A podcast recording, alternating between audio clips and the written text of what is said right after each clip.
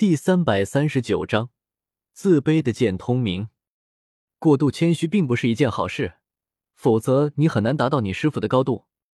蔡媚儿缓缓的走上前来，看着剑通明，淡淡的说道：“院长教训的是。”剑通明也没有反驳，自己的师傅是他可望不可及的存在，他也从来没想过超过江思明。从小在九宝琉璃宗资质平平的他。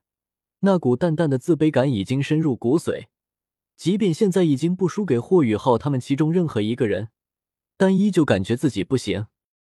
你还有很长的路要走，并不只是实力，你的心性需要提高。蔡媚儿有些无奈的摇了摇头，眼前这小家伙虽然实力不俗，但是想要破除他身上的自卑感，还是相当麻烦的一件事情。其他人也是暗自点头。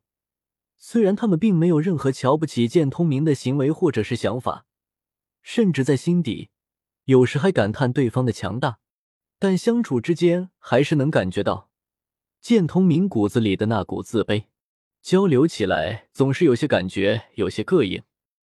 赶快吸收魂环吧，这头六零零零年的剑形草很适合你的七杀剑武魂。结束之后，咱们接下来要向着混合区深处进发了。见通明没有太多墨迹，直接盘膝准备吸收魂环。院长，那个家伙到底要多强？张乐轩低声问道。蔡媚儿微微挑了挑眉，有些怪异的看着张乐轩。我并没有想和他比个高低，我只是想知道我和他谁更有资格承担那份责任。张乐轩摇了摇头，眼神一如既往的平淡如水。两年前，或者是更久之前，他就应该已经是魂斗罗，只是不知为何迟迟不做突破。善论实力，应该不会超过你，但他的天赋恐怕比你还要恐怖。蔡媚儿说出了自己的分析。虽然他不知道江思明为何一直不肯突破魂斗罗境界，但想来实力应该不可能超过二十六岁便已经突破魂斗罗的张乐轩。不。他的眼神告诉我，在他的心里，他比我强，甚至不是一星半点，所以我和他必有一战。张乐轩眼神中充满了坚定，一直以内以最强姿态的张乐轩心中的战意空前的强烈。蔡媚儿看着被激起了好胜心的张乐轩，也只能无奈的摇了摇头。从未经历过挫折的张乐轩。对于同辈之间势均力敌的战斗，相当的渴望。果然还是一如既往的有钱啊！江思明看着超级豪华的九宝琉璃宗，再次忍不住发出感叹的声音。一般吧。宁日天听到江思明的夸赞，也是有些小骄傲。身为九宝琉璃宗的弟子，自然以九宝琉璃宗为荣。首席，两边守卫的弟子看得宁日天归来。全都恭敬的行礼。看来你在九宝琉璃宗的地位不低呀。江思明突然有些意味深长的说道。宁日天看了看江思明，没有多说些什么，反而是有些尴尬的笑了笑。江思明也不是傻子，随便遇到一个人就能是九宝琉璃宗的首席弟子，想想也知道对方是故意碰到自己的，哪怕就是自己不提出来九宝琉璃宗。对方也会邀请自己，然而很快便走到了宗门大殿之前。一个坐在轮椅上的老者笑呵呵的正在等待着两人到来。见爷爷，宁日天恭敬的对着轮椅上的老者行了一礼。江思明也是想要微微欠身，不过却被对方拦了下来。你是通明的师傅，不必如此。江思明也没做作，冲着对方点了点头。老者剑眉星目，尽管残疾，但是面容威严，想来曾经也是叱咤风云的人物。老夫剑东来是通明的爷爷。剑东来笑呵呵的说道：“宗主在大殿之中等候多时了，你们快去吧。”是，剑爷爷。宁日天再次向对方行了一礼，领着江思明上着大殿内走去。剑爷爷曾是我九宝琉璃宗最强的守护者，九十七级封号斗罗。只可惜一次守护宗门的战斗中沦为了废人。宁日天有些惋惜的说道：“是吗？”江思明有些莫名的回头多看了一眼剑东来，剑老头，你的后人还真是惨啊！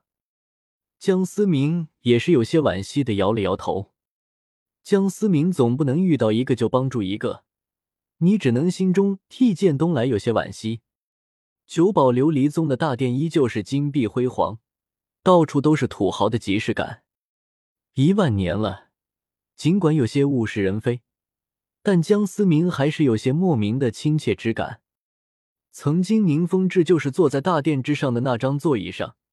剑老头和古斗罗总有一个在他的身旁，只不过如今大殿之上的却是换了一个。启禀宗主，人带来了。宁日天单膝跪地，恭敬的说道。那被对接的人影缓缓的转过身来，江思明也是看到了对方的全貌，儒雅随和之中带着些许威严，和当年的宁风致比起来。如今的九宝琉璃宗主多了些底气。日天，你先退下吧，我和江小友要好好的聊一聊。是。宁日天缓缓的站起身来，微笑的看了一眼江思明，随后慢慢的退了下去。既然外人都已经离开了，小友也不必向我隐藏了吧？中年男人缓缓的摊开了手，一柄血色的小剑缓缓的浮现了出来。刹那间，一股强烈的杀气弥漫了整个九宝琉璃宗的大殿。哦，江思明有些怪异的看向了眼前的中年男人。小友不必如此惊讶，原本我也只是猜测，只是现在看来应该是真的。天剑之间相互有感应，这应该是人尽皆知的。老夫宁采臣，人称宁财神，是当代九宝琉璃宗天剑之一。宁采臣，江思明一口水差点没呛死，这名字起的还真的是搞啊！你别告诉我还有一个老婆叫聂小倩。江思明有些恶趣味的说道。哦，宁采臣微微有些惊讶，疑惑的问道：“莫不是小友和贱内认识不成？”呵呵，算了算了，当我没说过。江思明摆了摆手。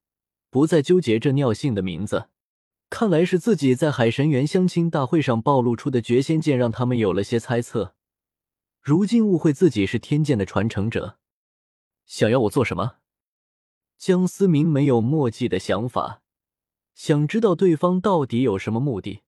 不可能，只是为了验证自己是不是天剑吧？小有莫急，让我来讲一个故事。宁采臣淡淡的说道。